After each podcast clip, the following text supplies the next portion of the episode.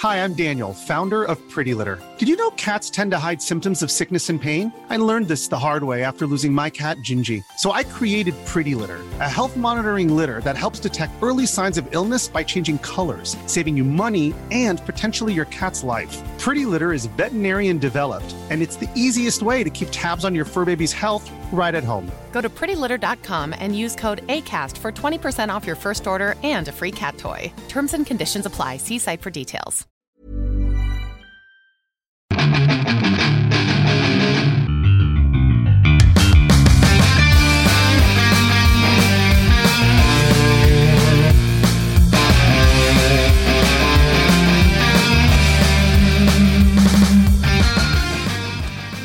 Bienvenidos a Fuera del Control en Pláticas de Cuarentena, una plática bastante platicada. Mi nombre es Memo García, mejor conocido como Memo Hierbas. Y ahora sí, por fin, después de meses detrás de esta va, persona, esta celebridad, el señor Franco Escamilla. ¿Cómo estás, mi querido Memo? Oye, sí, como que ro- rogándote, ¿no? Diciéndote así, como suplicándote. ¿Cuánto tiempo llevamos de conocernos? Unos ya para casi tres años, ¿no? Más o menos, me hace que sí. Ya tres años. Franco, el Pláticas de Cuarentena es una plática entre amigos, entre cosas geeks, todo, pero muchas veces es como que conocer a la persona. eh, ¿Cómo te podrías definir? Digo, eres músico, eres compositor, eh, conductor, locutor, actor, Actor porno. o sea, actor, actor porno Soy- ya, Ya soy retirado. actor porque ya salí en una película y en una serie, güey. En, la, en la- en la serie con este, ¿cómo se llama este Con comediante? Gabriel Iglesias. Con Gabriel Iglesias. Ya soy eh, actor de doblaje porque hice una línea en Wi-Fi Ralph. con de, de un Stone, Stone Trooper. O sea, has hecho de todo, pero ¿cómo te podrías tú definir?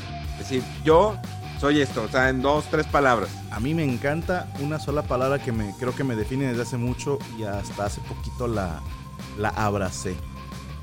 Payaso. Payaso. Totalmente. Pero un payaso, digamos, que no simplemente el hacer reír, sino que puede improvisar, puede hacer muchas cosas. Muchas veces consideran como que el payaso, ah, pues es más como que cuenta chistes. De hecho, es raro que un payaso cuente chistes, eso es lo cagado. Que de entrada un payaso es más de una forma de ser, no sé si me explico. Eh, hay, de todo, digo, hay, payasos muy mamones, o sea, hay, hay payasos que son, son culeros, no te voy a mentir, que solo le entraron a la profesión porque dijeron, aquí hay lana, esto lo sé hacer, hay alguien que me puede enseñar, qué sé yo. Pero hay banda que a lo mejor no se dedica, no vive de ser payaso, pero son payasos en su día a día. Son gente que, no sé, ven una situación incómoda y ah, tiran una pendejada, hacen algún movimiento que no les da pena bailar delante de otra gente, que no les da pena cantar en el karaoke, que no les da pena escuchar una rola chida en la calle y de repente ponerse a bailarla ahí delante de otra gente. O sea, es, ese tipo de payaseada a mí me encanta, ¿no? Y tomársela todo con humor. Si tú te fijas, cuando ves una rutina de payasitos, hay uno al que le están tupiendo, ¿sí? O sea, Sí. le pegan o lo insultan y él, él aguanta, él aguanta y luego tira el suyo, ¿no? Entonces, me gusta esa manera de pensar, me gusta ser, pensar que puedo ser una persona alegre dentro y fuera del escenario y que no te da miedo hacer las cosas. ¿no? Me da miedo un chingo de cosas, no sé, me da miedo que le pase algo a mi familia, me da miedo la guerra, me dan miedo las pistolas, pero no me da miedo vivir. Y eso es algo básico. Es como, por ejemplo, el caso de Patch Adams, ¿te acuerdas de esa película? Uy, linda, sí. O sea, lo, lo que podía un, un payaso, o sea, el ponerse la nariz, eh, darle algo, darle una esperanza, alegrarles el momento. Por eso lo, lo que decía, muchas veces pen- piensan que, que el payaso es esto. Y, por ejemplo, lo hemos visto en, en caricaturas, a veces el, el, el chiste simple, el que siempre le pasa algo, como ahorita lo que decías del ejemplo, el payasito que siempre le está pasando algo, lo vemos mucho en las ca- caricaturas. Eh, lo puedes, lo podemos recordar, por ejemplo, en Thundercats, como que siempre hay algo, algo. Por ejemplo, Sí. en Thundercats tenías Snarf. Eh, sí. ¿verdad? No, pues podríamos ser, era como que el que te hacía eh, reír, eh, le pasaba algo y a veces rescataba a alguien. Que también de repente Mandrilio y Chacalo eran de los malos, ¿te acuerdas? El que era un Sí, chacal, el que era un claro. también payaseaban, güey. En, en las Tortugas Ninja, Rocksteady y Bebop, Y Bebop. Rocoso y ¿cómo se llamaba en español? Es. No, sí, Rocoso Vivo, ¿no? Sí. Rocoso Vivo, no recuerdo. Sí, Rocoso Vivo. Sí, Rocoso Vivo. Tiraban unos chistezazos, de repente ah, tiraban es que el doblaje en español era muy bueno. Sí, los que hicieron, no, no, no tengo el dato de quién hizo el doblaje de ellos, pero he visto clips en YouTube que de niño no los capté y de grande dices, ¡ay, hijo de puta! Eso estuvo. E, e, estuvo, ¿cómo te diré? De, barras, de pensarlas, ¿no? el doble tenía mucho doble sentido, pero es que el doblaje era, muy chido. Digo, no voy a ser menos, digo, hace poco, eh, hace unos años sacaron unas nuevas películas y pues el doblaje estuvo a cargo de dos youtubers. Y dices, bueno, pues no es lo mismo. Digo, al menos a nosotros como que no. A lo mejor las nuevas generaciones dices, ah, pues es mi youtuber favorito. Pero ahorita antes de que se me olvide, hay uno también está Orco, ¿te acuerdas en He-Man? ¿Cómo no? Orco. E, este Battlecat, bueno, cuando era Battlecat, cuando era el tigre, ¿Tiger se llamaba? Sí, era Gringer, Ajá, algo así. Sí, sí. Uno, putísimo. Dos, payaso, güey. O sea, tiraba también sus chistines, güey. Eh, tenías, por ejemplo, en Bravestar, estaba que en este 30-30. 30-30. Sí, sí. Sí, Digamos Juana era el arma, sí, sí, 30-30. O sea, digamos que siempre es como que la contraparte, ¿no? Es el serio, es el cómico. Es, eh, el, es el yin yang, brother, ¿no? O sea, no todo puede ser serio, tiene que haber tantita payaseada. Y no todo puede ser pura payaseada, güey. También tiene que haber algo serio. Entonces es como que ese balance. Creo que los güeros le llaman el comic relief a ese personaje, ¿no? Como que tienes una historia y todos los chistes que quieras acomodar eh, los tienes para tu comic relief, que es como tu payasito en esa serie. A mí me encanta hacer ese. Pero, por ejemplo, también a veces como payaso toca patiñar, güey. Pues, cuando, cuando es mi eh, show, yo soy el payaso, ¿estás de acuerdo? Sí. Cuando hago psico y psico con, mi mujer, es, yo soy el payaso. Pero cuando hago la mesa, yo soy el patiño de la mole o de Cristian, porque sé que ellos tienen otro humor que va a salir y que debes de, de dejar que ellos sean los que fluyan. Que cuesta trabajo, güey, ¿no? Con, no sé si lo quieras llamar ego o la costumbre, pero mandar el pase para que alguien más remate, ya le agarré el gusto, pero en un principio me costaba, ¿no? Como que el comediante a huevo quiere ser eh, el del spotlight, yo, yo, véanme a mí, ¿no? Entonces de repente como que, hey, ahí va, mi compañero va a rematar. Cuando le agarras el gusto es algo muy lindo, te sientes Iniesta, te sientes este Xavi poniendo un pase a gol, ¿no? Es que sí, la, la mesa te presenta, porque cada quien tiene su personalidad y su forma de ser. O sea, por ejemplo, tienes un Cristian, eh, no sé, tienes a la mole, tienes Sergio Mejorado, tienes a Tavo. O sea, cuando yo estaba en la mesa, las primeras dos, tres veces era muy difícil porque seguir el ritmo era de que, ok, yo doy mi tema y tengo una manera de cómo llevarme con la mole, agresivo, y lo insulto y él me insulta, pero la banda pensaba que... Eh, sí, me, no, me caí mal porque le insulta, porque le dice eso. Ya después entendieron y yo entendí cómo poder encajar ahí y hacer el ping-pong. O sea, hago el ping-pong con la mole y luego aviento con, con este Sergio. Ah, ok, con Sergio es como que el respeto, pero de repente te tira la madreada. Tavo, no lo tomas en serio y, te, y, te, vas. Entonces, está muy chido, pero sí es difícil. En tu caso, por ejemplo, pues está coordinando, ¿no? a ver, pues, estoy haciendo aquí el balance para que no se vaya más o que pase de Cristian Mesa que se le saltó algo. Y dices, bueno, ¿cómo, ¿cómo pago esto? Y vámonos a la siguiente es muy papel de mamá, ¿sabes? O de niñera, que te encargaron cuidar a varios niños y un niño en especial que es el programa. Hay mucha gente que lo entiende y me lo pone en los comentarios y les agradezco infinitamente, pero hay una gran mayoría que como cada quien tiene su idea, vamos a ponerlo así, de repente, esto es un programa en vivo. Si la mesa fuera grabada, yo sería una persona más relajada, güey pero se vuelve complicado que yo también quiero echar desmadre, yo también de repente quiero hablar serio, pero si en este momento Memo Hierbas está dando su nota, por decirte, y es de videojuegos, y hay un chingo de gente poniendo, uy, que dure más, me mama de lo que están hablando, y hay otro tipo de gente poniendo, ya estuvo bueno, hablen de otra cosa. ¿Sí? Y hay otra gente poniendo, hasta que por fin sacan un tema de ñoños en la mesa de ñoña.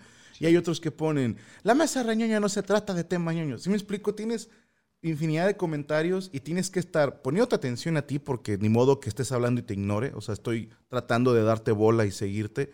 Y al mismo tiempo, mientras te escucho, estoy pensando, y viendo redes y diciendo, ay, güey, se me hace que ya la vamos a cortar aquí o la voy a alargar un poquito más.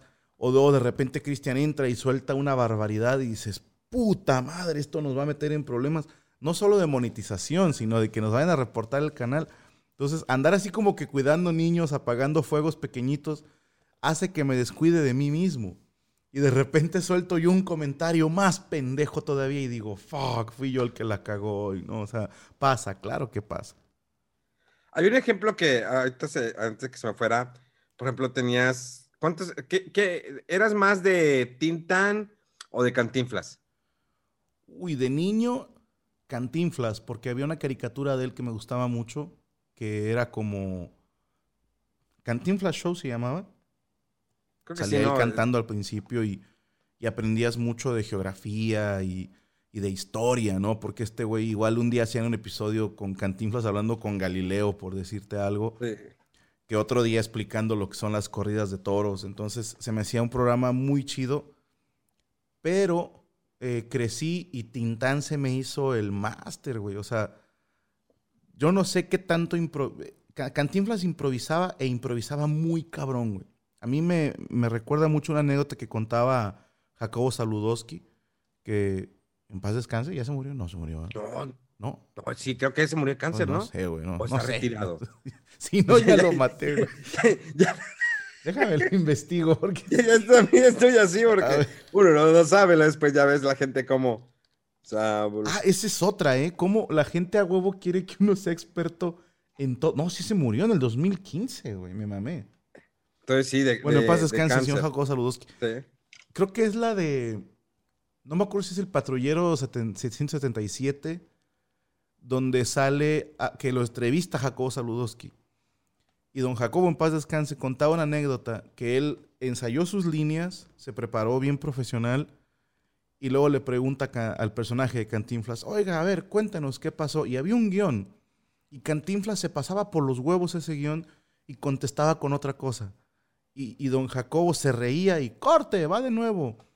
Y decía, bueno, ya, ya no me voy a reír, no voy a reír. Y preguntaba y Cantinflas contestaba con otra cosa para hacerlo reír. Y dice que fueron varias tomas por culpa de él, porque no se aguantaba la risa, porque Cantinflas en paz descanse. Don Mario, el maestro Mario, lo estaba puteando, tratando de hacerlo reír. Eso se me hizo una genialidad que me hizo admirar aún más a Cantinflas. Y porque este güey trascendió, me acuerdo, la vuelta al mundo en 80 días. Él sale ahí como paspartú en inglés, o sea, se me hacía algo súper hardcore. Pero a mí me hacía reír más Tintán. Sí, o sea, Cantinflas es el, maestro. Sí. Pero Tintán payaseaba sabroso, güey. O sea, sobre todo cuando salió uno de sus carnales en una película que era bastante común. Sinbad el Mareado para mí es una maldita joya de la comedia, güey. Sí. Y fíjate que de él me gustaba mucho. También cuando estaba con Marcelo, ya ves que era como que el balance, ¿no? Marcelo, el serio, trataba de poner el orden. Tintán era más el desmadre. Pero a veces bueno, ya la última época de Tintán, las últimas tres, cuatro películas que pues ya tenía problemas financieros, este Germán Valdés, no supo administrarse sus divorcios, esposas, diferentes hijos. Eh, me gustaba mucho su humor, que no era un humor tan blanco como el de Cantinflas. No. Pero también Tintán lo recuerdo mucho por el doblaje del libro de la selva. Ah, no mames. O sea, con Balú. El de Balú, sí, claro. Sí, no. La canción, es que también el timbre que tenía, o sea, y son hombres que, que salieron de carpas, de circos, eh, y cómo fueron despegando, pero su, entonación, el, ritmo, no sé, es, yo creo que es la voz que tenía, igual salió en la de, en la de Robin Hood también, eh, que era Balú, y pues bueno, también el libro de Selva, pero esa canción, ¿te acuerdas cómo iba la canción? Ay, no. Era... No, no más, no. Ay, se me fue. No me acuerdo, güey. ¿Para qué te miedo? Pero tú pones un clip de 10 segundos, güey. es que si la pongo aquí va a sonar, güey. El... Eh, a ver, ahorita te digo, güey. Escuché muchos halagos, dije, no. Lo más vital. lo más, vital. Lo más vital será. naturaleza te lo da. No quiera que vaya, no quiera que estoy. Es, es, increíble esa canción. Es que sabes también qué pasaba que, de don Germán Valdés en paz descanse también, aparte de que le gustaba la cantada, le gustaba payasear, yo te puedo asegurar que le gustaba el jazz y el blues, güey. Porque tenía un saborcito. Recuerdo ahorita la de cantando en el baño, que se pone ahí a, a, flamear con la pura voz. Sí. A mí me encantaba que hiciera eso, güey. Y, boleros como la de Bonita, Bonita. Como aquellos. Y, cómo su vestimenta, o sea, cómo cada uno. Sí, Pachucudo, el, el sombrero. Y eran películas que, bueno, a mí me gustaría que las nuevas, las próximas generaciones en algún momento puedan verlas, porque a veces como que se hace muy, eh, olvidando un poquito el cine de la época de oro, sobre todo en plataformas como Netflix o Amazon, eh, que sí están en alguna parte, o sea, si en Amazon buscas, ahí están, pero no, como que no las proyectan. Obvio que, pues, obvio que buscas lo que te deja lana, eh, las nuevas filmaciones o series, lo quieras. Pero hay cine de la época de oro hermosas, digo, no nada más lo que es Tintán o, por ejemplo, Viriato de Capulina, eh, Cantinflas, pero también hay, por ejemplo, películas como de Pedro Infante, Jorge Negrete, que eran de comedia, Luis Aguilar, eh, este, Fernando Soler. O sea, hay muy buenas películas de la época de oro que no necesitaban ni malas palabras. Eh, bueno, había un doble sentido, pero no tan, tan, ah, tan agudo. No eran tan dejados caer, ¿no? Exacto, entonces eh, era muy bonito ese cine. Yo siempre he dicho que un cine cuando empezaron Amores Perros, Sexo por y Lágrimas, todos dicen, oh, es que ese nuevo cine está increíble. Es sí, porque eh, creo que eh, dio una proyección más a nuestro país, pero no es el cine que estoy buscando porque llegó un momento que se, se encasilló y todo era, ah, ok, si le metes malas palabras, le metes sexo, desnudos, eh, violencia, es el éxito. Y así te la vas. Y así se fueron toda, toda la para las películas. No estoy diciendo que están malas. Hay muy buenas producciones. La Ley de Herodes, a mí me gusta demasiado La Ley de Herodes. No la he visto, para hacer. De Damián Alcázar, te la recomiendo. Que es igual, o sea, toca la cuestión de política. Es como todas las series de narcos. Ya. Sí hay buenas series de narcos, eh, pero pues ya, está sobrepoblado todo ese eh, pues son, las tendencias, Memo. O sea, no sé, hubo un momento en la época dorada del cine mexicano donde lo que pegaba era, uno, queremos el clásico macho mexicano. Sí. Sí, o sea, lo quiero pedote, lo quiero bueno para los putazos, lo quiero bueno con la pistola, quiero que las mujeres se derritan por él, que ninguna se le resista. Es más, ponme a María Félix o alguna actriz así del calibre y su personaje es una vieja que no quiere con él, y al final sí quiere. Ah, y que cante. Sí, que cante el cabrón, porque quiero, quiero sacar rolitas y nos funcionó con esta película y funciona ahora. Y eso era lo que funcionaba. Y por eso se hacían todas así, es mi entender. Pero también de repente la banda dice, ay, ¿y qué? ¿Por qué siempre tiene que ser hombre el héroe? Ahora queremos una mujer.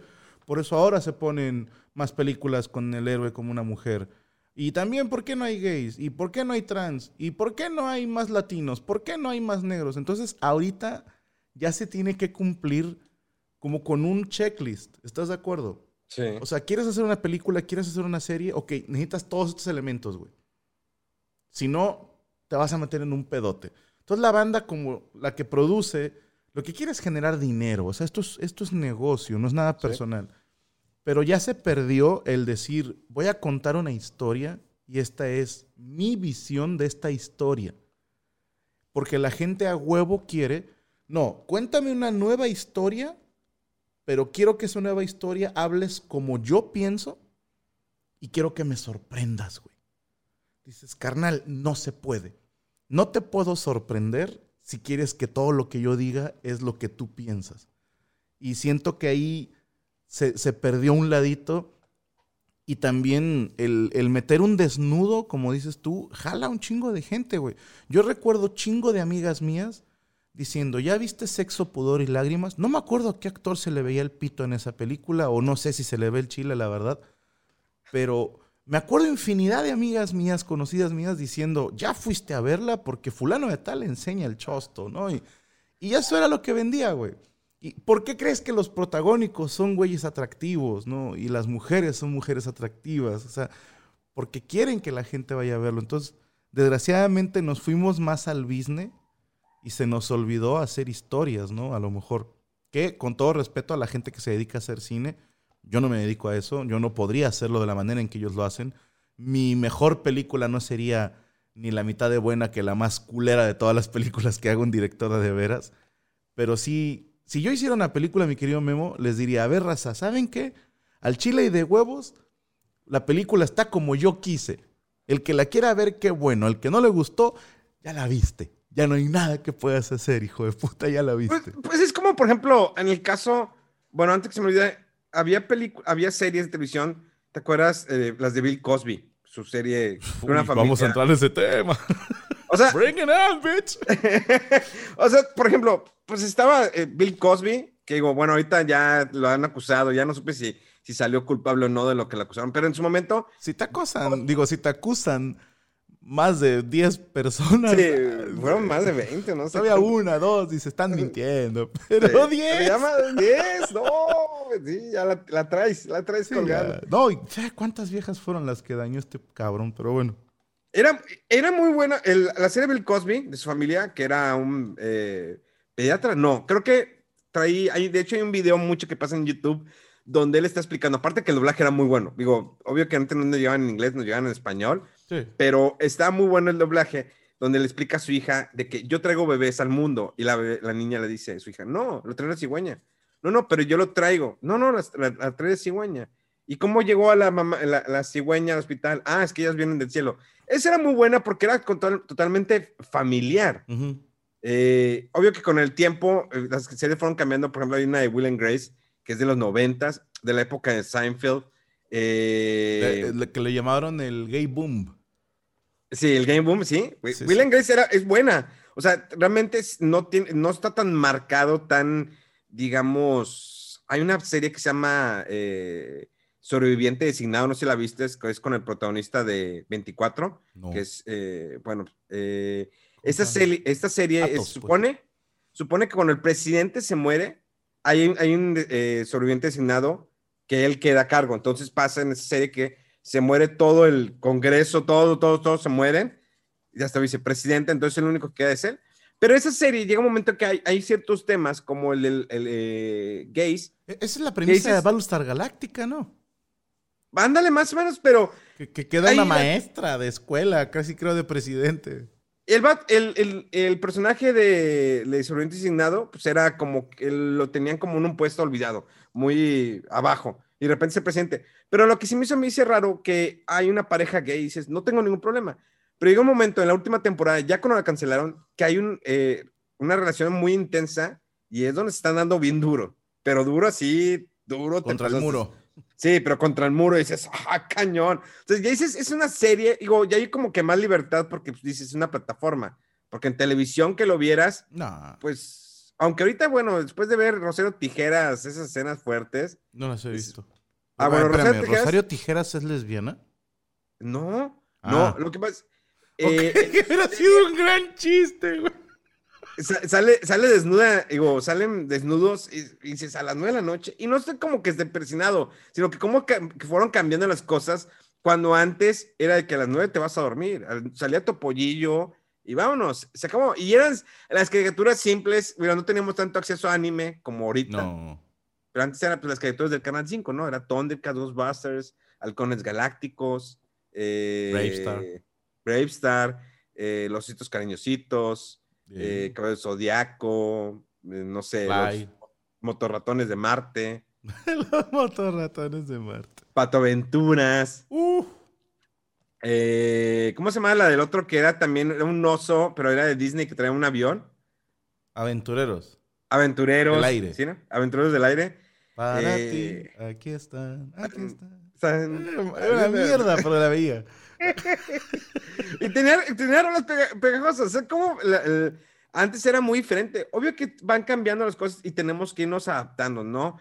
Eh, creo que es muy, muy, muy, va a ser el cambio muy fuerte, pero eh, es como Star Wars, que es un tema que siempre tenemos tú y yo en común y que hace poco lo platicamos eh, durante la plática, ¿qué es? ¿Plática reñoñas? pláticas reñoñas, así. Sí.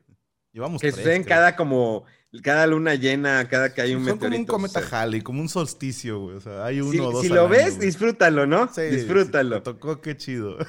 Si no tocó, porque a mí me, había comentado de que no, me lo perdí. Los vatos ya dándose. Pues sí, ¿Dónde lo sí, encuentro? sí, exactamente. Pero es como Star Wars. Cuando viste Star Wars de pequeño, me imagino que fue un mundo wow, o sea, desde, eh, digamos, tu franquicias o de las cosas que más te gustan, ¿no? Sí, totalmente. y el primer personaje que, con el que te identificas, dices Han Solo. Yo voy a ser Han Solo. Paz descanse. no, quisiera olvidar las nuevas películas, quisiera totalmente olvidarlas, pero cuando, igual cuando vi Star Wars, eh, vi mucho el C-Tripio y R2, que es lo que hablamos del principio, como que ese balance, que el R2 es como que el cómico y C-Tripio es como que, a ver, espérate, hay que poner el orden. Está, bien curioso que eso lo ves en todas partes, pero no lo identificas.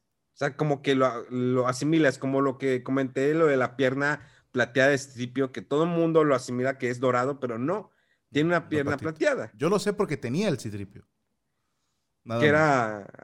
Había un Citripio. Bueno, ¿te acuerdas? ¿Tú, viste de los de Lily D? Así, no, yo tenía el grandote. Uno grande. Sí. Además, sigue, no, está en la otra oficina. ¿Sigas a coleccionar los de Lily D, los que eran aquí para México? Eh, tanto como coleccionar, no. Mi primo Oliver le regalaron una caja de muñecos de Star Wars.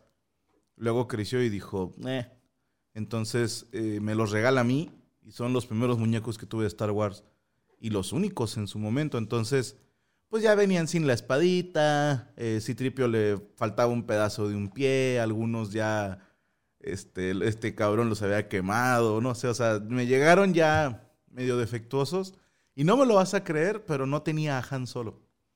¿Es neta? No tenía a Han Solo, tenía un Darth Vader, tenía Luke el pedorro, el de la bata blanca pero no tenía la espada, pero un mondadientes, un palillo de dientes, cabía perfectamente en, en, donde va el, láser, la espada láser. Tenía un ¿El era el que le salía la espada de, la mano? Sí, tenía la mano así y aquí metías el, el mondadientes, vaya. Y, pero no, el Darth Vader era el que tenía como que el bracito y que aquí jalaba. Ah, sí, cierto. No, Darth Vader lo tenía así. Tienes toda la razón. Y luego había un look que podías ponerle como que la espada. Y había otro look también que le podías sacar. De hecho, estaba el look negro. El yo creo que el vestido de camuflaje. Había un chingo de looks. Y, pues, no se parecían mucho los rostros, pero eras feliz, ¿no? Con, con las figuras decías, horas jugando. Tenía un Boba Fett. Boba Fett. Sí, era la joya de la corona, tenía Boba Fett. Yo siempre era, me quedé con las ganas de comprarme un halcón milenario. Años después lo logré comprar. O sea, encontré esas nuevas reediciones y que lo compré. Tengo cuatro. Más los que me han regalado, ¿eh? Porque me han regalado el dron y otros que son de exposición que nada más están así paraditos pero hacen ruiditos. tengo varios halcones. ¿Crees que eh, Star Wars influenció en ti en algunos aspectos en tu vida, de alguna manera? Pues sí. Es que también te va a sonar bien pendejo, pero es algo que creo de corazón tanto las caricaturas como las películas que yo veía de niño y las series traían un mensaje, güey. Y ese mensaje era pórtate bien. Sí, o sea, si te portabas bien, eventualmente al final te iba a ir bien. Así era la regla, si tú te fijas. A Luke le va de su puta madre de mal, güey. O sea, de entrada, no vive con sus papás, ¿no? No tiene ni puta idea que anda con sus papás y vive con sus tíos. Y luego se los incineran. Y luego se mete a la rebelión y se topa a un camarada de él, güey. Eh, ¿qué onda, güey? Qué pinche gusto de verte. Y mocos lo matan, güey. Y luego eh, el, el, vato se, ya mero se lo come un Yeti. Y, luego va con Dak en el. ¿Cómo se llama la nave esta que es para contra los caminadores espaciales? El, ah, se me fue el nombre. Eh, ya, ya, es, pues, es en la Imperio Contraataca. Que van dos, ajá. Le matan al güey que va con él, ¿no? Entonces, Tal parece. Ah, y luego se besa con una morra y luego dice, puta, era mi hermana, güey. O sea, primero le baja la nalga a Han Solo. Luego se da cuenta, la nalga es mi hermana. O sea, eso está del, del nabo. Luego intenta, la mano? Intenta salvar a su papá. Pierde. Se entera que su papá es un güey villano que le corta la mano. Luego intenta salvarlo y tiene que ver a su padre morir. O sea, a Luke le fue de su puta madre de mal, güey. Pero, dices tú, pero logró cosas chingonas y al final pudo estar con su carnala y su amigo Han Solo y eh, quemando los restos de su padre. no, si, tú te pero, Pero lo mismo le pasó a Anakin, ¿no? Creo que Anakin fue peor, ¿no? pues Anakin se murió y dijo, ahí muere, o sea, ya, ya les dejo yo a mi hijo ya grandecito. Pero no, a lo que voy es esto, la lealtad, carnal. Sí, o sea, por eso para mí Han Solo era tan importante, güey. Porque Han Solo dijo, yo vengo por lana y chinguen a su madre. Y el hecho de que volviera, sí, el hecho de que dijera, va, me uno a la causa, para mí era, puta, eso es, eso es lealtad a la, a la causa. Y con eso creces, güey. Sí, o sea, para mí era de niño, tienes que, tienes que ser leal, ¿sí? No seas ojete, no, no robes, no jodas. La etapa más rebelde que tuve, Memo, fue robarme unas pilas y unos dulces en una tienda de IMSS ahí en Cuautla, güey. Fue así lo más hardcore que llegué a hacer, güey, ¿no? Entonces, sí creo que es, pues, por todas las cosas que vi de niño. Después yo le decía a, a Gaby, le decía a mi esposa, que las caricaturas de ahora están bien hardcore, güey. O sea, de plano DC ya no hace nada para niños, güey. No, Ya, o sea, he estado viendo la- lo último, no sé si viste la serie de Harley Quinn. no la vi. Ah, lo que pasa es de que tengo un amigo que me las manda de Estados Unidos. O sea, este Ah. amigo tiene una VPN gringa y puede ver cosas gringas en México y luego me las platica, ¿no? Entonces, digo, Sí, no, sí, sí. este amigo está dispuesto a pagar por ese servicio, lo intentó de todas las maneras legales, pero le dijeron, no se puede porque eres mexicano. Entonces se hizo una VPN gringa y ya puede ver eh, pues series gringas. Así se aventó la primera del Mandalorian. Pero Muy fíjate mal, que eso amigo. Que, Pero fíjate, eso que dices está curioso, cómo también los cómics de alguna manera evolucionaron o maduraron, porque pues, tienes la broma mortal, ¿no? Un cómic demasiado fuerte, donde se ve un pezón de, de esta ah, Bárbara Gordon. Pri- primero, Batman se la coge. Así. Vámonos, Rikis. En The Killer Joke, Batman se coge a Bárbara. Bueno, ah, bueno, Para si mí estás- es una putada. Una putada Bueno, no, hacer eso. est- estás viendo la, estás viendo la, cari- la caricatura, bueno, la adaptación de caricatura. Sí. Pero en el cómic, en el cómic Ah, original, no, él no hace más de coge. 20, Pero se ve un bueno, pezón. no se la coge, pero sale un pezón, o sea, sale de que el Joker no dice directamente que abusa de ella, No, pues sí se la cogió. le empieza a quitar la ropa, le toma fotos y lo pone al comisionado Gordon desnudo en un carrito con fotos donde en, sus pies y están fotos de su hija desnuda. Y dices, ah, cabrón. Pero digo, fue hace más de 20 años. Pero ahorita ya es, un mo- un momento, ¿te acuerdas cuando hace, creo que un año, dos años salió un cómic donde se ve eh, el pene de Batman? No lo he fue visto. como que, sí, se fue ¿Está así. chiludo que- Batman? Eh, sí está chiludo Batman. sí está chiludo. No esperaba menos. Pues es Batman, ¿no? Hubiera sido un gran chiste que fuera Pito Chico, ¿no? Dirías, oh, eso explica un chingo de cosas, Batman. Pero ahorita ya hace- hace un, un- un mes, no sé si escuchaste, eh, subo la guerra del Guasón, donde pues Joker le quita todo el dinero a Bruce Wayne. Ah, no lo he leído, no lo he leído, no lo he leído. ¿No le dio? No. Ah, bueno, léelo. Entonces, Aguanta, apenas estoy acabando el nuevo 52, güey. Todavía no empiezo Convergencia, para que te des una idea, güey. ah, no, Convergencia, si quieres, sáltelo, vete Sí. a, a lo nuevo. Ok. A New Robert, eh, la guerra del Guasón está A muy Robert. cañona. Y Robert eh, está va. muy chido. Toda la historia de Batman. Detectives va. Comics también está bien, pero todo lo que hicieron en Batman, y de hecho ahí es donde entra la guerra de Joker, está muy bien hecho. O sea, realmente le, le dieron un, un impulso muy cañón. Y Michael Bendis, que antes estaba en Marvel, se vino ahora para DC, también a Superman le dio un refresh muy cañón.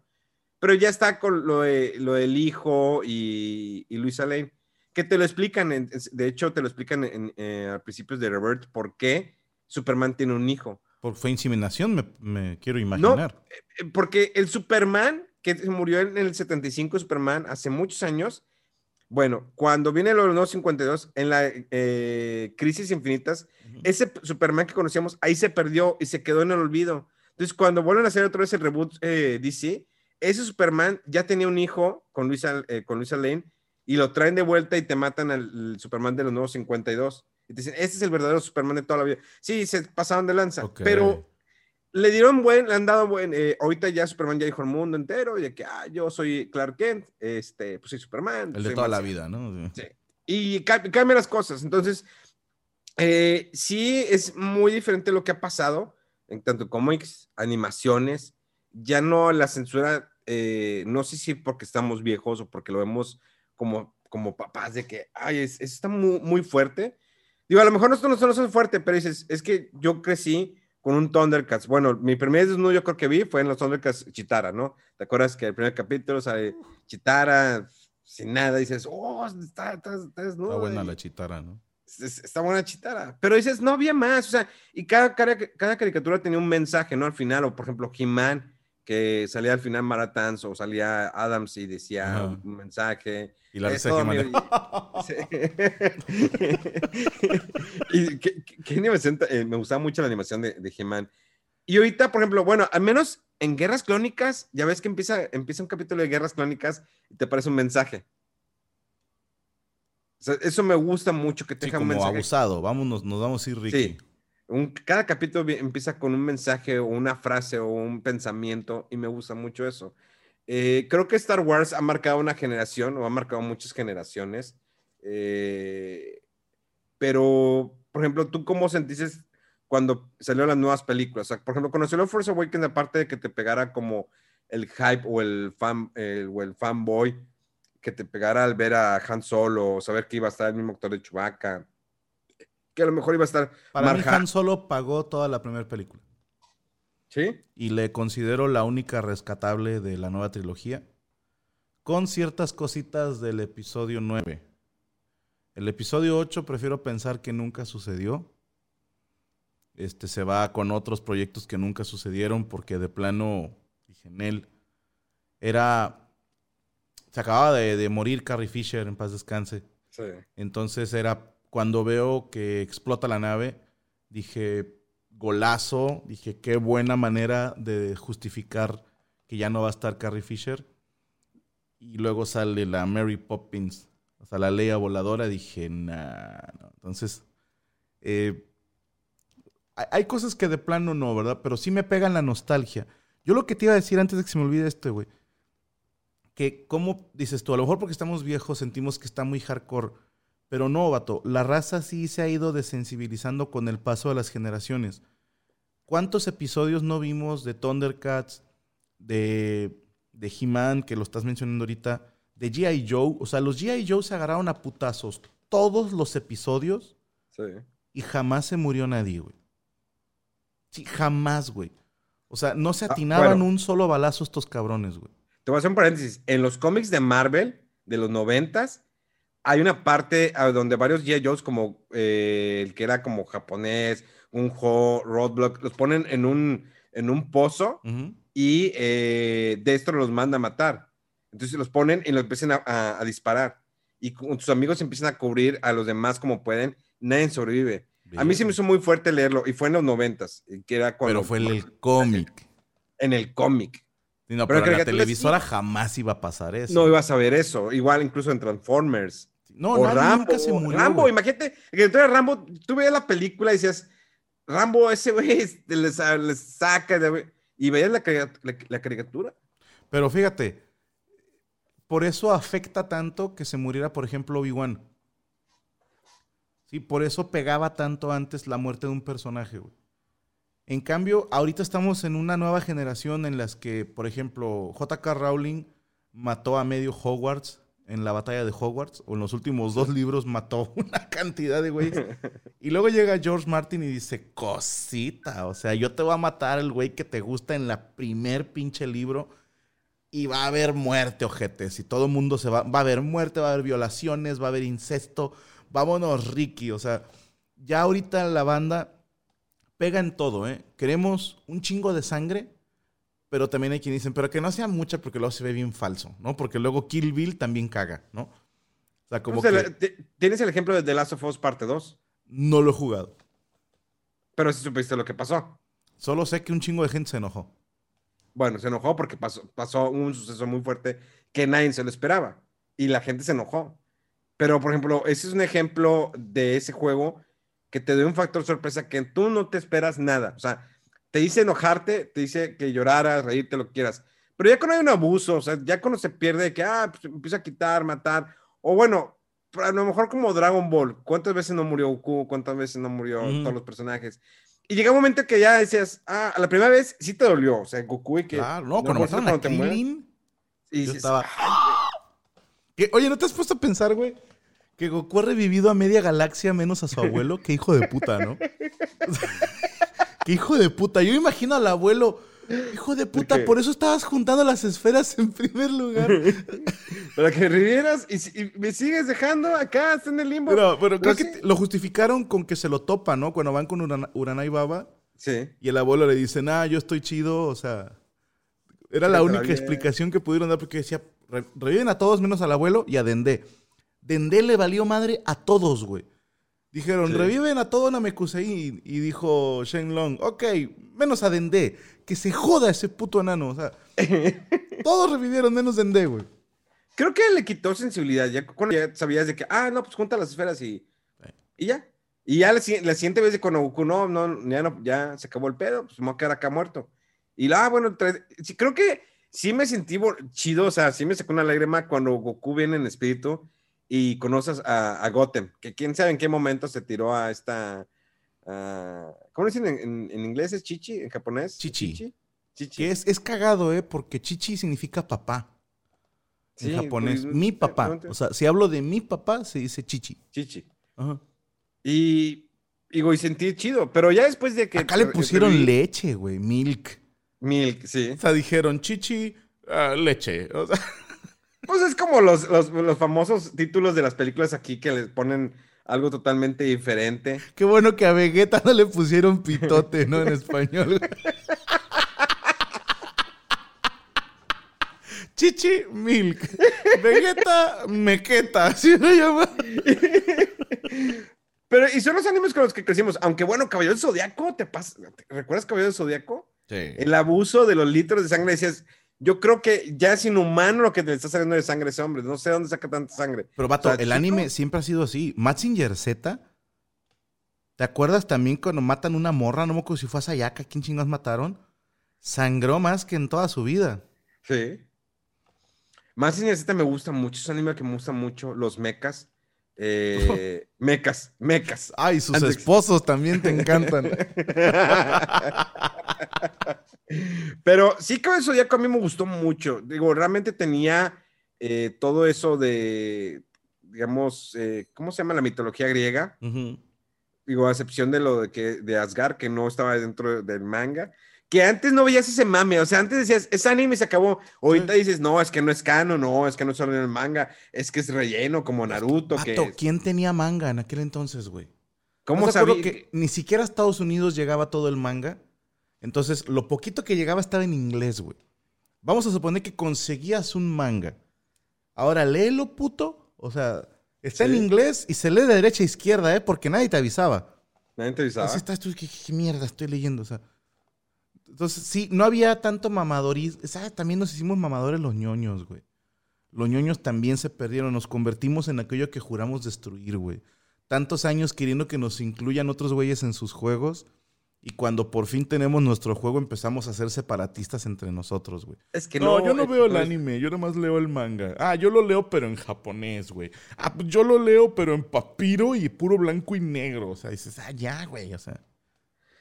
yo a veces comento de que, ah, ¿saben qué? Yo lo empecé el manga, ya. No, no he visto el anime. Por, ejemplo, me dicen, One Piece, ya, sí, sí ves el anime. No, es que lo estoy leyendo en manga. Como que ya me, me gustó como voy leyendo la trama, voy a mi ritmo eh, me imagino la música, por ejemplo, Naruto, me tocó primero leerlo en manga, lo terminé, y luego después ya vi el anime, y me gustó muchas rolas, ¿no? De eh, los temas musicales de cada personaje. Está muy chido. Primero lo venté primero en manga, eh, porque no tenía acceso al anime. Digo, ahorita ya es muy fácil, pero antes era, pues están los del Zodíaco, no sabía que existía un manga, no tenía idea de que, ah, es que es una adaptación de un manga, pero el, el, manga es diferente, el manga no se terminó, es como el, las aventuras de Fly, que nunca supiste el final. Que ahorita no sé si las estás viendo que están en Crunchyroll, las nuevas, ¿verdad? No lo he visto, estoy viendo con la nueva temporada de Shinjeki no Kyojin, que a mí sí me está gustando. Bueno, ve eh, eh, las aventuras de Fly, ahí está en Crunchyroll, la verdad te la recomiendo. Necesito volver a empezarla, yo creo. Pues es que eh, está, es, cuenta que es como, no es, el, no es reboot, es como un remake.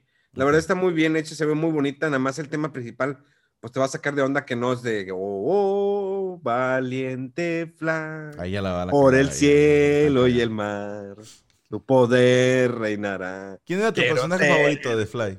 ¿Eh? Este, Junker. Uh, ya, el, caballero. Sí, el que te ve aquí la, la espada. Sí. Y hacer sí, está muy chido. Ah, ¿Cómo ¿Quién se era el llamaba el que era fuego y hielo? Ah, no me acuerdo, que es como el primer enemigo, ¿no? Que como cuatro Primero es capítulos para Crocodile, poderlo ¿no? Primero es Cro- Crocodile, que le, le qui- le saca un ojo y después ya se une y luego más adelante se eh, lo, lo ayuda, ¿no? Algo, esa es un desmadre, güey. E- Esa la pasaba TV Azteca, me acuerdo. Sí, veo Azteca. Pero Era- fíjate, qué, qué cabrón, güey, porque medio se la voy a comprar a medias a la banda que te dice, es que no has leído el manga. Se las voy a comprar tantito porque a mí me pasó con Canción de Hielo y Fuego. Sí, de la saga de Game of Thrones. Ajá. Yo conocí los libros. Un día mi hermana viene de vacaciones en Navidad y me dice, ah, te compré este libro, güey, ¿no? Y creo que, que es de caballeros y a lo mejor sale un dragón. Así me dijo el vendedor. Y yo así como, ah, gracias, ¿no? Y lo puse así como dije, pues lo voy a leer por no ser grosero con mi hermana, ¿no? Oye, lo empecé a leer. Yo estaba, creo que recién casado, a punto de casarme.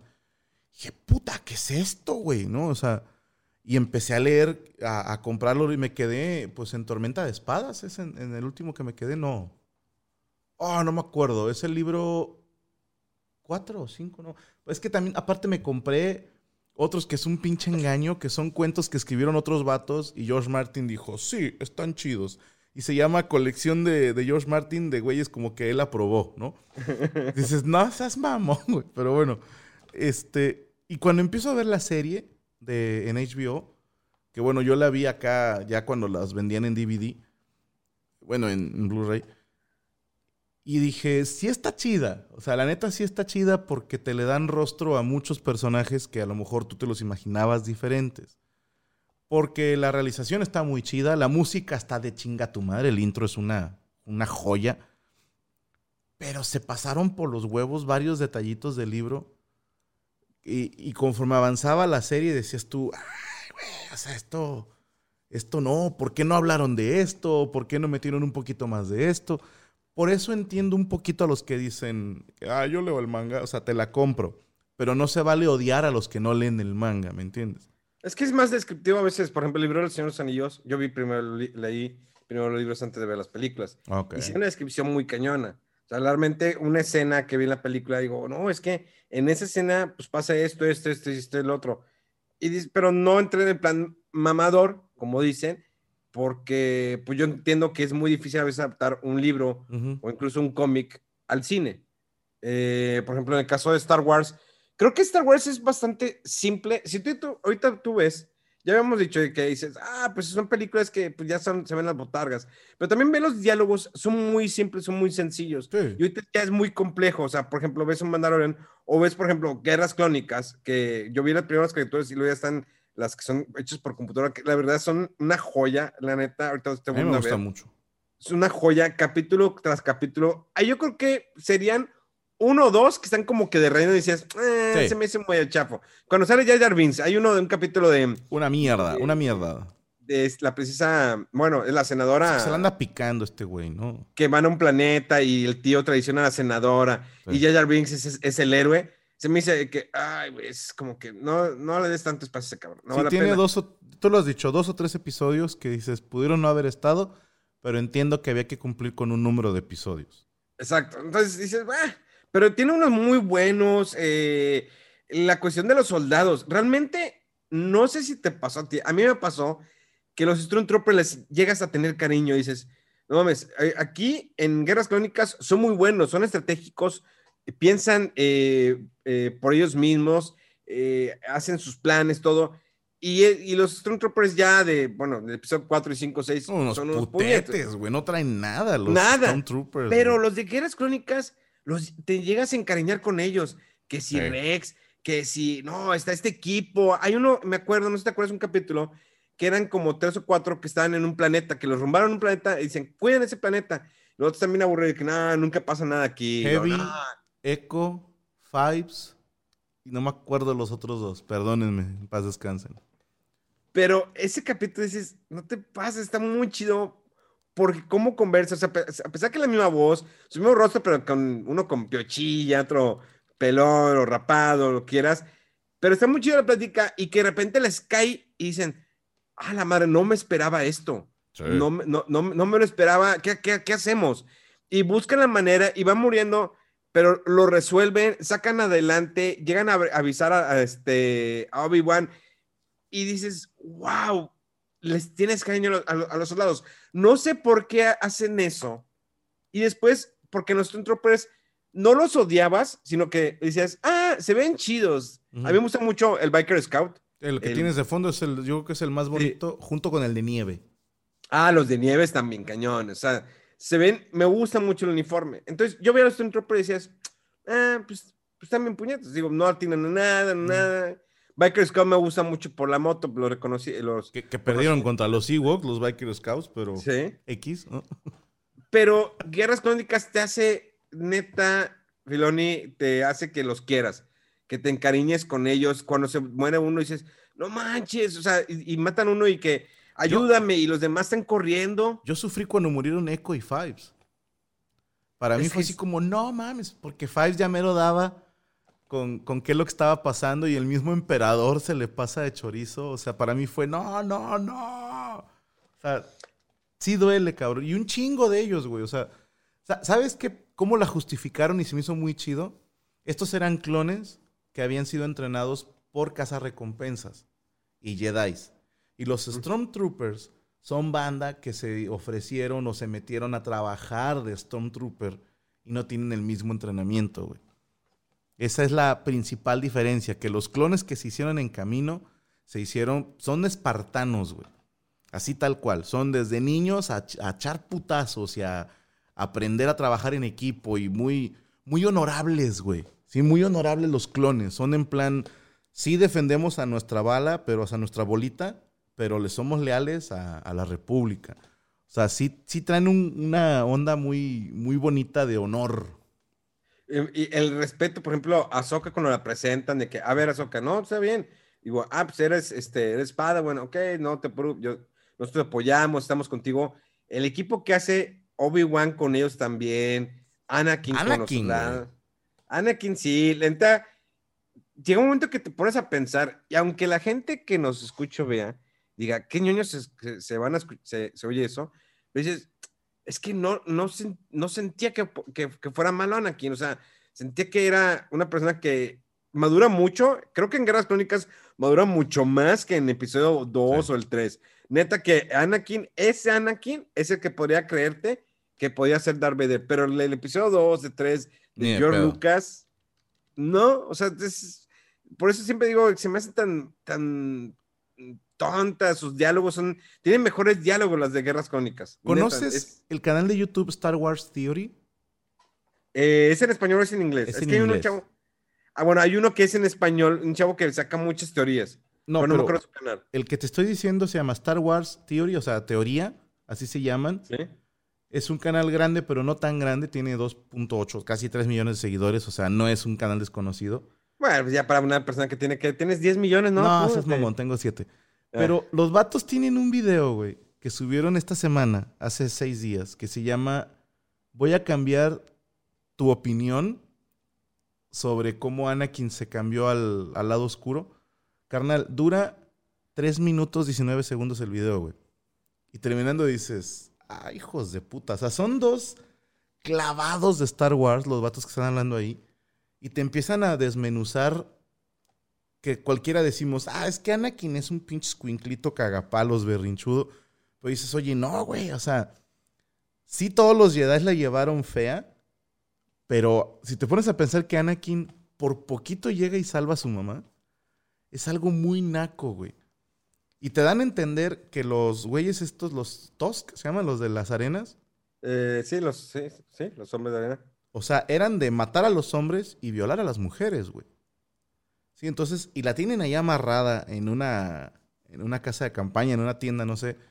No la tenían ahí como adorno, ¿estás de acuerdo?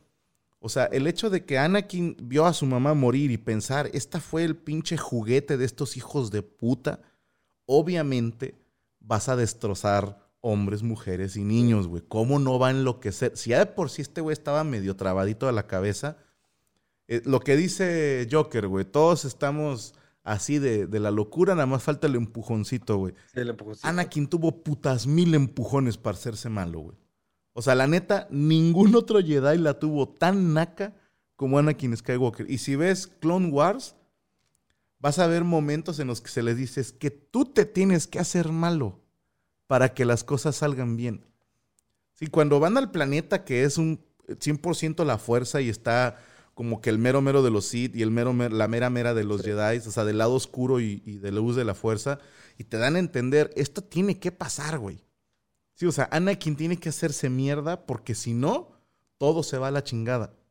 Entonces dices, ¿quién te hace pensar? A, a huevo tenía que pasar así, ¿sí? O sea, no había otra forma.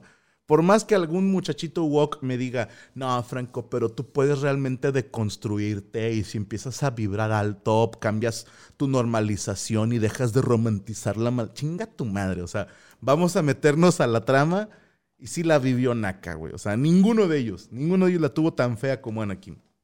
Creo que fue, fue más descriptivo Clone Wars con Sí. toda el, eh, la transición. Obvio que el episodio 2, cuando lo que pasa en su mamá, sí es fuerte, y dices, ok, lo, más lo que más podría rescatar de esa película no es, es que sea mala, simplemente regular. Sus diálogos sí están muy, digo, muy chafo. No sé qué pasó ahí con George Lucas. Todo el tema del digo, Senado da hueva.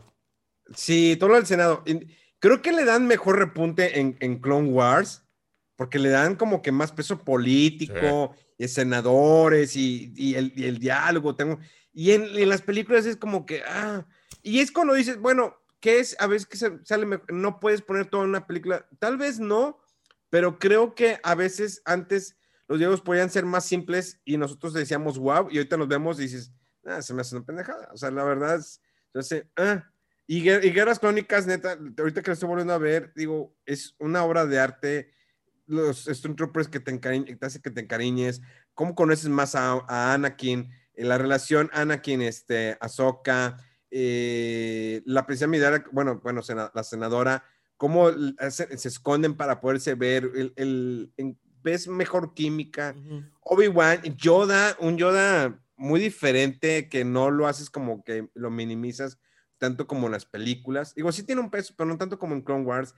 Las estrategias de eh, que vamos a hacer esto, vamos a llegar de esta manera, eh, la cuestión de las naves, el, el ataque a la República, el, el, gener- el General eh, Grievous, eh, Conde Doku, neta está muy bien hecha. Grievous está de puta madre. Oye, te iba a decir algo, güey.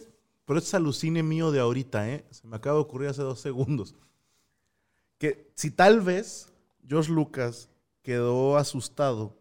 ¿Te acuerdas que cuando sale tanto Una Nueva Esperanza como El Regreso del Jedi, toda la banda criticando, la criticona, perdón, decían, a ver, una base espacial súper chingona se desmadra por un solo hoyito donde pueden entrar dos láseres.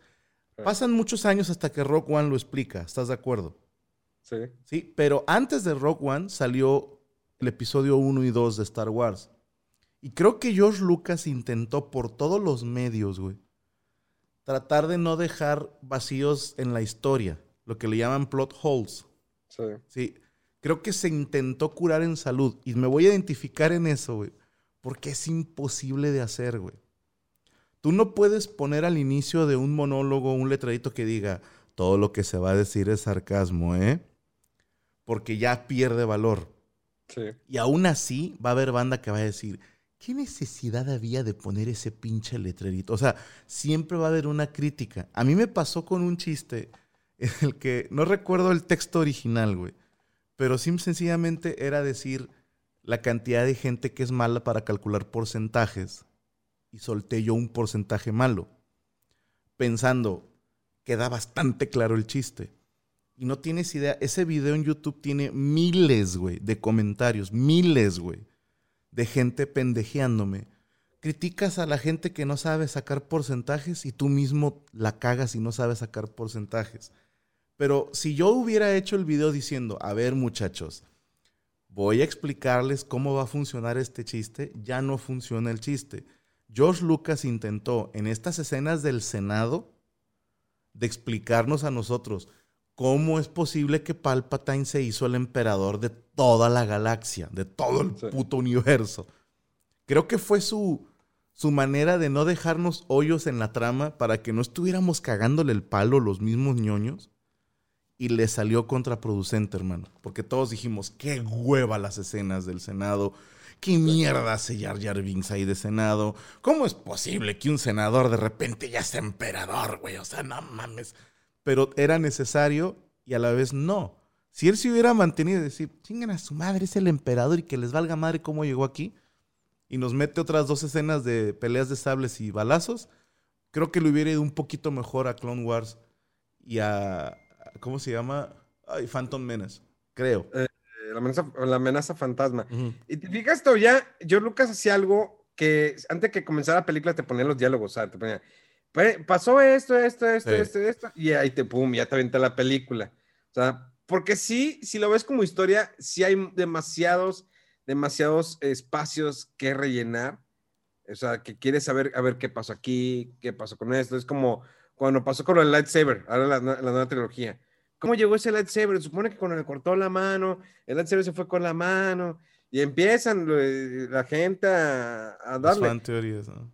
Y ahorita, no sé si viste, en esta, hace unos días anunciaron que van a sacar un cómic que es como que cientos de años atrás, antes de la saga Skywalker, o sea, mucho atrás, lo va a sacar Marvel, de hecho ya sale el número uno. ¿Tipo Kotor o qué? Algo así como Kotor. Nuevos personajes, nuevas batallas, no esto. Es una apuesta en cómic. Pues digo, Marvel, digo, no No sé cómo lo hace Marvel para sobrevivir, pero bueno, obvio es Disney. Sabemos que por la pandemia igual han cambiado muchas las cosas ya no se vende el cómic físico como antes, ahorita es más digital. Digo, yo ya me cambié totalmente a digital. más práctico. ¿Te acuerdas cuando te mostré? Digo, es más fácil, lo compras. Por ti conozco la aplicación DC Universe y ahí es donde leo, güey. Y ahí está. Y ahorita, por ejemplo, ahorita está en descuento, en este momento, no la que nos están escuchando, porque se sale en, en cuatro días. Está en descuento los, todo lo de eh, Dead Metal, Black Metal, Dead Metal, lo de Batman. ¿Sí supiste esa historia como más o menos? No, vi una noticia nada más, que era como combinar ahí. cómpratelos. Están las recopilaciones, cómpratelos. ese Batman eh, te explica. Es que la historia está muy, muy cañona. Es de, de Greg Capullo, que antiguamente él dibujó cosas chidas con Batman. Sí, él dibujó hasta cierto número Batman eh, antes de que entrara Rebirth. O sea, él estuvo en el 952 Hizo un buen trabajo el señor. Eh, ahorita está eh, escribiendo y dibujando. Pero te recomiendo. Ah, pues aventó lo de Death Metal. Entonces, eh, Death Metal, es Black Metal, es Black Metal. Bueno, bájate esa recopilación. Death Metal es más hardcore, güey.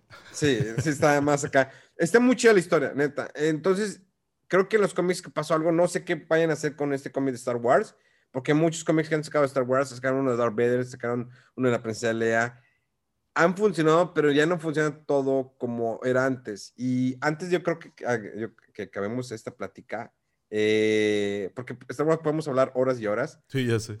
Eh, dos cosas antes de, bueno, terminamos, cerramos Star Wars con Eres Feliz, Mandalorian. ¿Te revivió un poco esa nostalgia, ese amor por Star Wars? Me encantó. Y te hizo, a mí me hizo ponerme a comprar figuras de, de las de Black Series. Estoy comprando, ya ves que eh, las de 40 aniversario de Star Wars, que son de 6 pulgadas, las empecé a comprar. Mi novia hasta me ayudó a buscar algunas. Eh, estoy coleccionando. Tu novia no existe, no seas mentiroso. sí, bueno, mi novia imaginaria me ayudó a, a, buscarla. Ella también se compró en Amazon Imaginario. Exactamente. este, y compré las de Mandalorian. Me regresó el amor totalmente. ¿Cómo fue tu 2020 con la pandemia. Obvio que todos supimos, nos enteramos por redes, pues, se, cerraron, se eventos, se cancelaron. Tuviste que transformar mucho tu vida o acomodar muchas cosas en tu vida eh, por todo lo que sucedió. Pues para mí lo volvió pendejamente, iba a decir, ah, pinche Contreras, pero se los juro. Para mí también fue una nueva normalidad, pero fue tener una vida más normal dentro de lo que cabe porque empecé a hacer programas de lunes a jueves y luego con RNS ya llenamos de lunes a viernes. Y moví a Don Medorio, que estaba los domingos, lo puse los miércoles junto con Cico y Cico en el canal de Permítame Ser Franco, porque me propuse que yo el viernes a las 6 de la tarde salgo de trabajar como una persona normal. Sí, o sea, A las 6, 7 de la tarde ya estoy con los últimos detallitos. 8 de la noche ya estoy libre, ¿no? El viernes. Y entonces ceno con Gaby y con los niños, vemos alguna película o jugamos algo en el... A ellos les gusta el Nintendo Switch. Hemos jugado mucho Mario Party, mucho eh, Mario Kart. Y han sido viernes y sábados muy bonitos, güey. Domingos de otra vez, al menos de manera virtual, otra vez asistir a misa. Porque tenía mucho que yo no. De repente, güey, si alcanzaba a llegar temprano, que volábamos tempranísimo y me despertaba a 2, 3 de la tarde el domingo aquí en Monterrey. Me bañaba, comía con los niños y con Gaby, nos íbamos a misa, pero muy de repente. Ahora la vemos juntos, pero pues tiene que ser así, ¿no? Vía internet.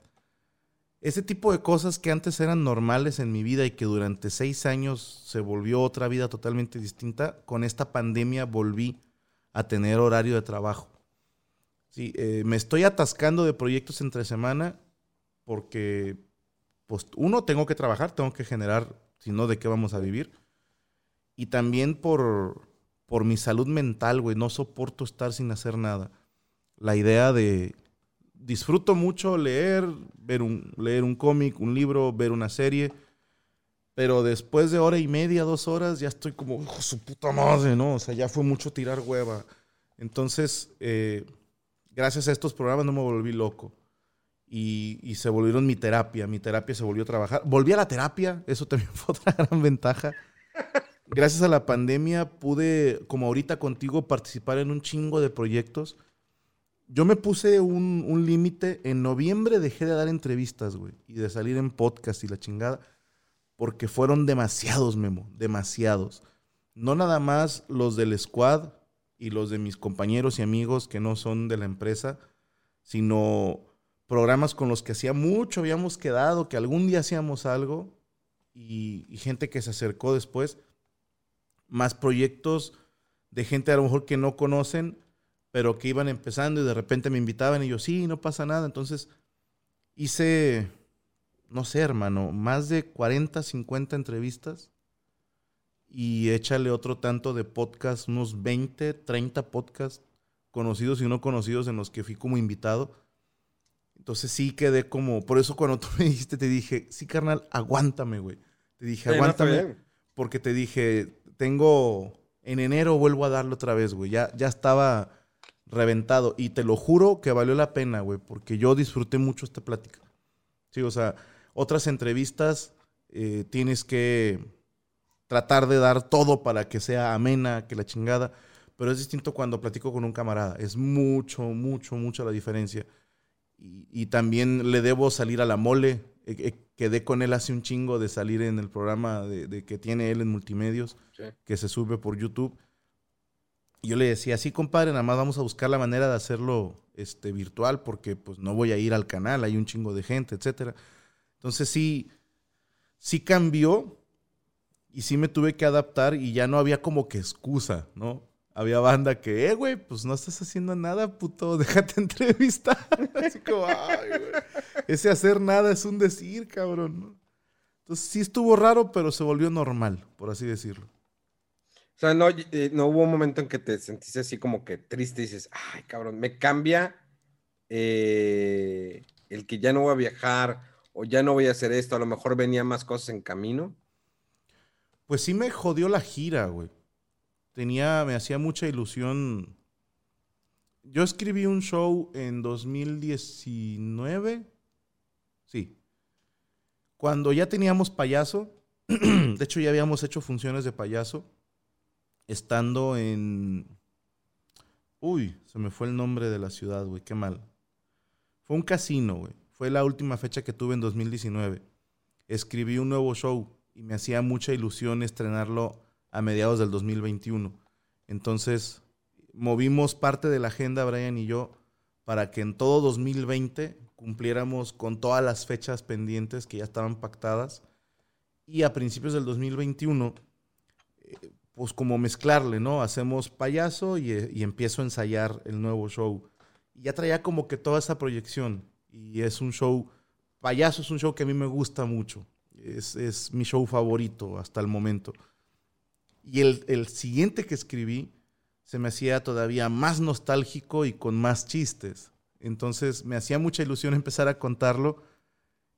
Y con esto de la pandemia y nos dicen, se cancela Sudamérica, bueno, se pospone, se pospone, porque no quisimos cancelar.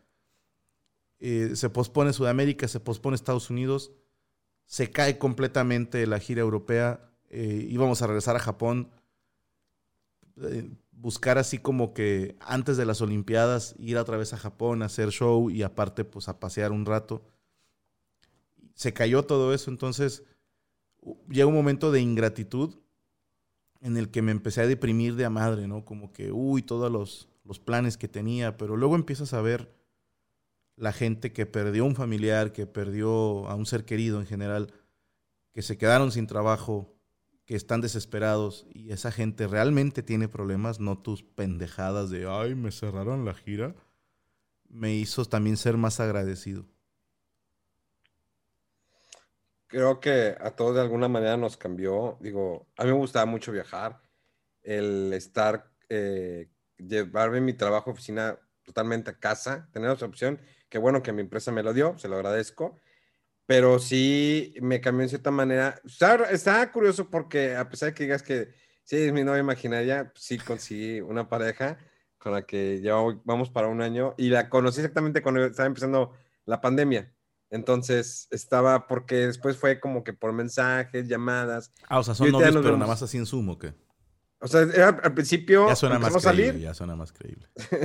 empezamos a salir y luego entra la pandemia, pues esa es la, es la cuarentena, ¿no? Y luego después ya empezamos a salir más, ya nos veíamos una o dos veces a la semana y es ahorita mi pareja actual. O sea, me cambió mucho, me empecé a como que meter más a, a, mi podcast, empecé como que dar las, las pláticas de cuarentena con la, con la banda, pero era no tanto como que vamos a hablar de videojuegos, sentarnos, es como que vamos a conocer a la persona, platicar como, como, como amigos, y es una plática que yo quería tener contigo desde hace mucho tiempo.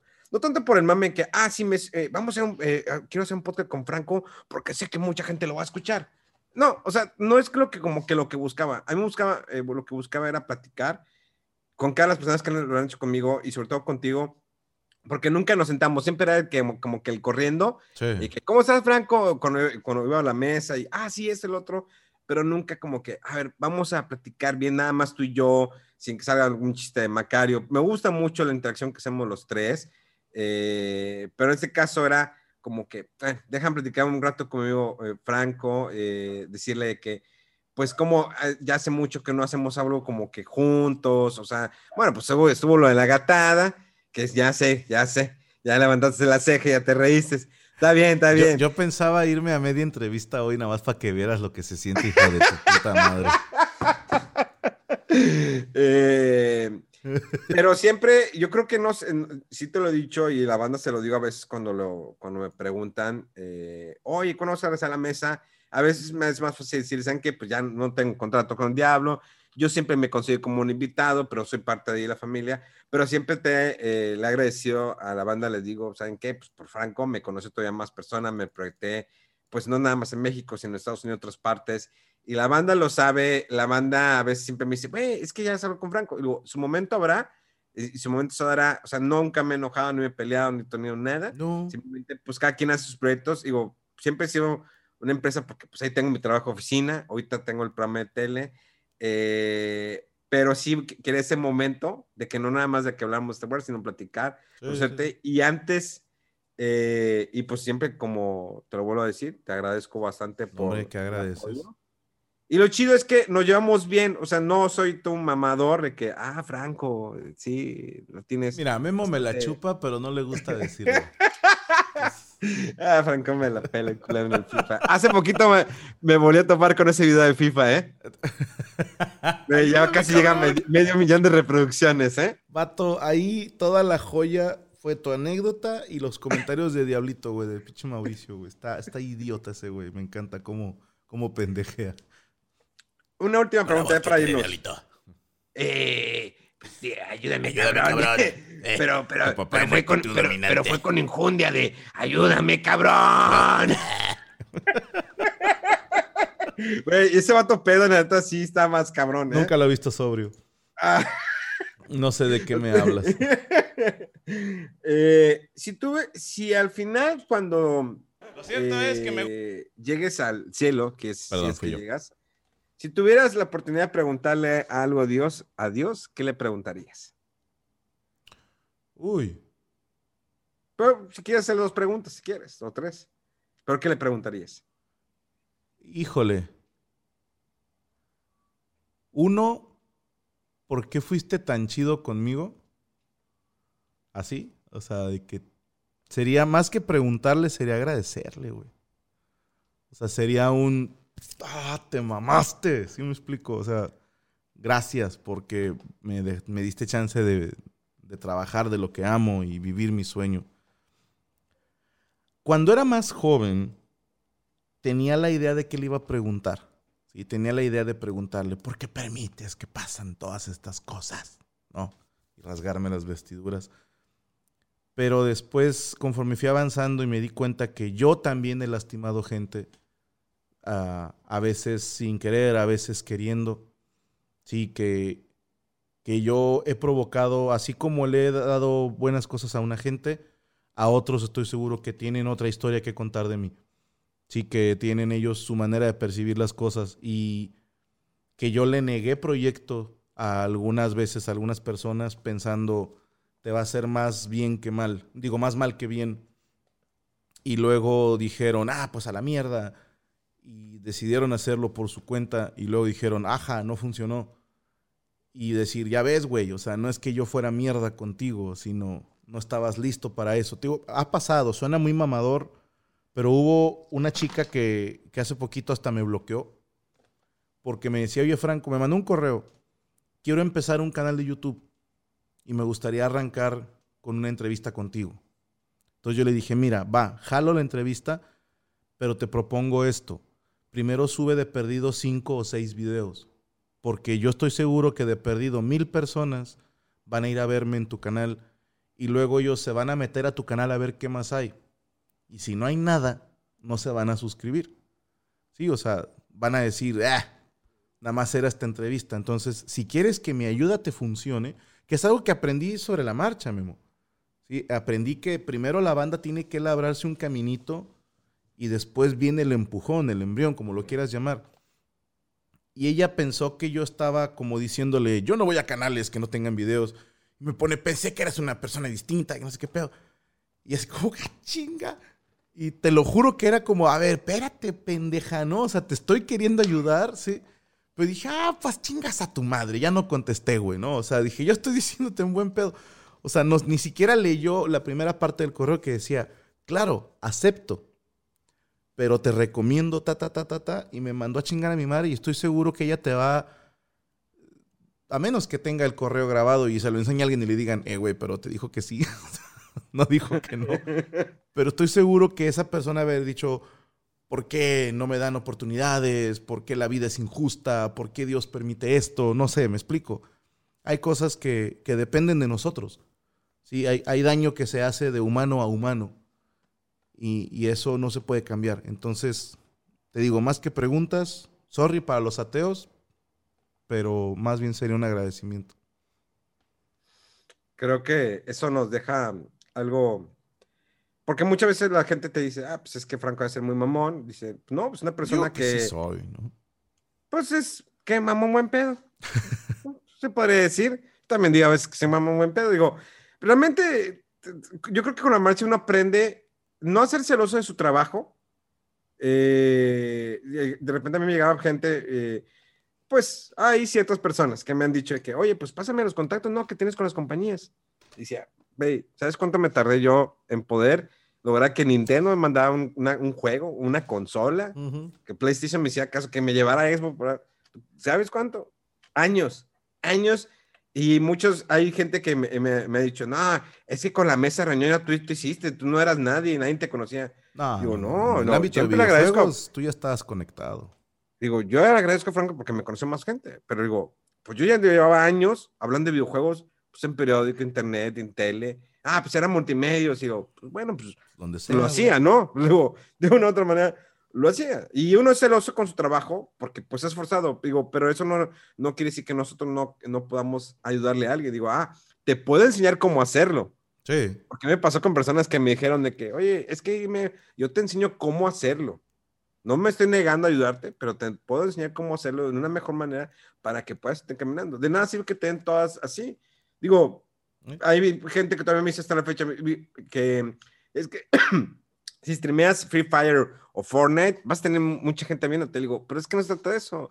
Me gusta mi contenido, me gustan mis juegos de campaña, voy bien, porque pues, digo, tampoco no me quiero dedicar toda mi vida a hacer stream. Digo, pues tengo, gracias a un trabajo de oficina, soy feliz con él. pues, lo de streamer y hacer videos, hacer podcasts es como que complementos y lo disfruto bastante.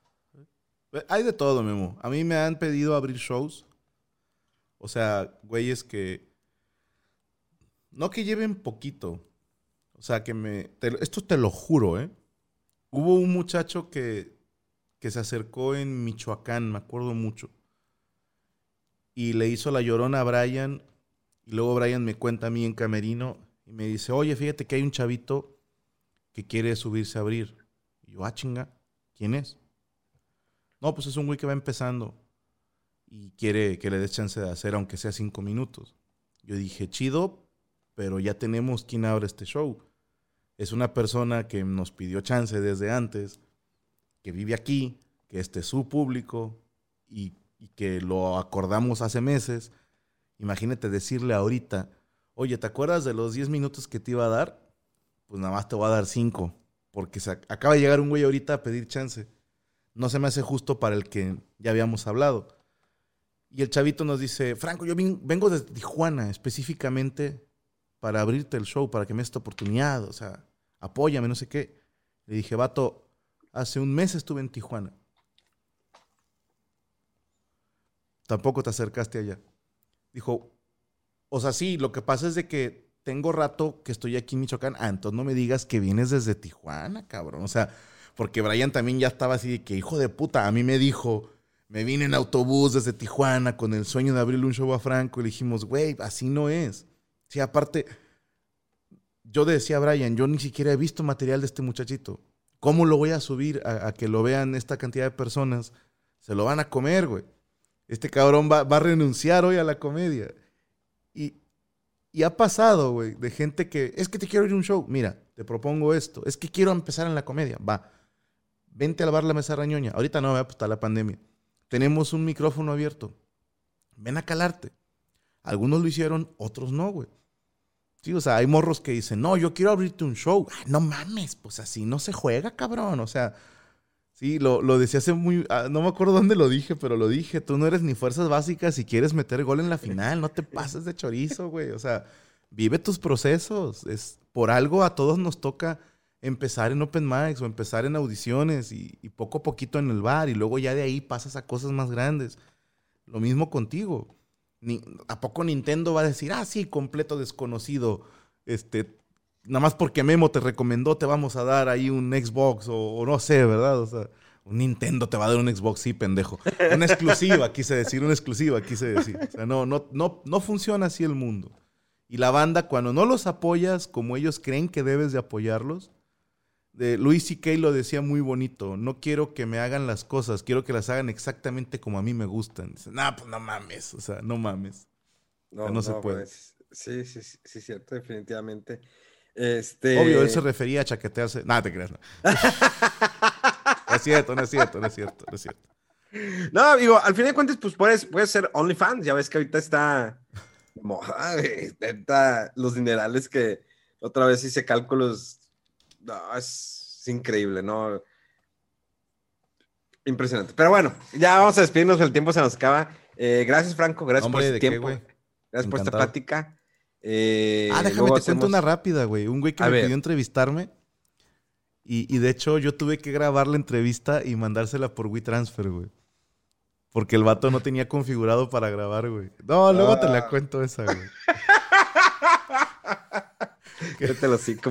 el vato se puso a grabar en Zoom mientras yo le grababa acá con el audio separado para que no batallara.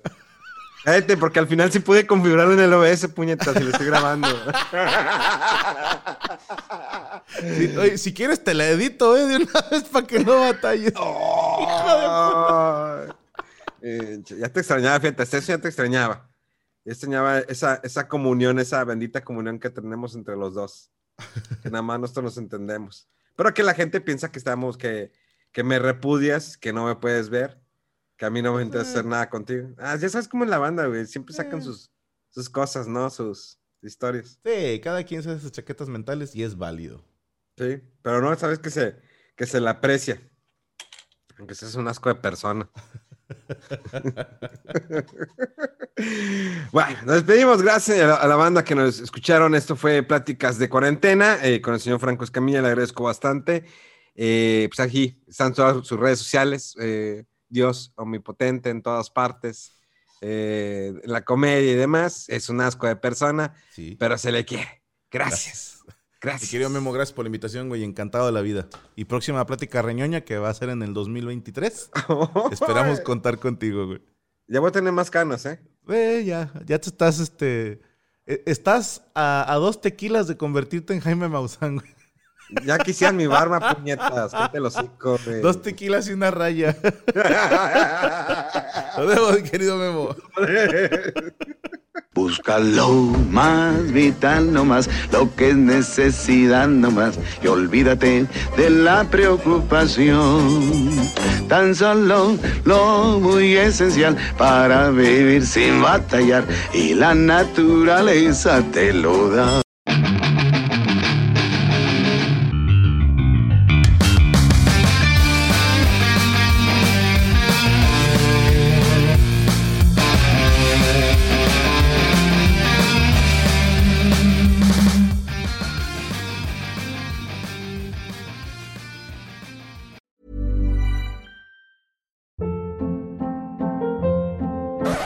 Up. What was that? Boring. No flavor. That was as bad as those leftovers you ate all week. Kiki Palmer here, and it's time to say hello to something fresh and guilt-free. Hello Fresh. Jazz up dinner with pecan-crusted chicken or garlic butter shrimp scampi. Now that's music to my mouth. Hello Fresh. Let's get this dinner party started. Discover all the delicious possibilities at hellofresh.com.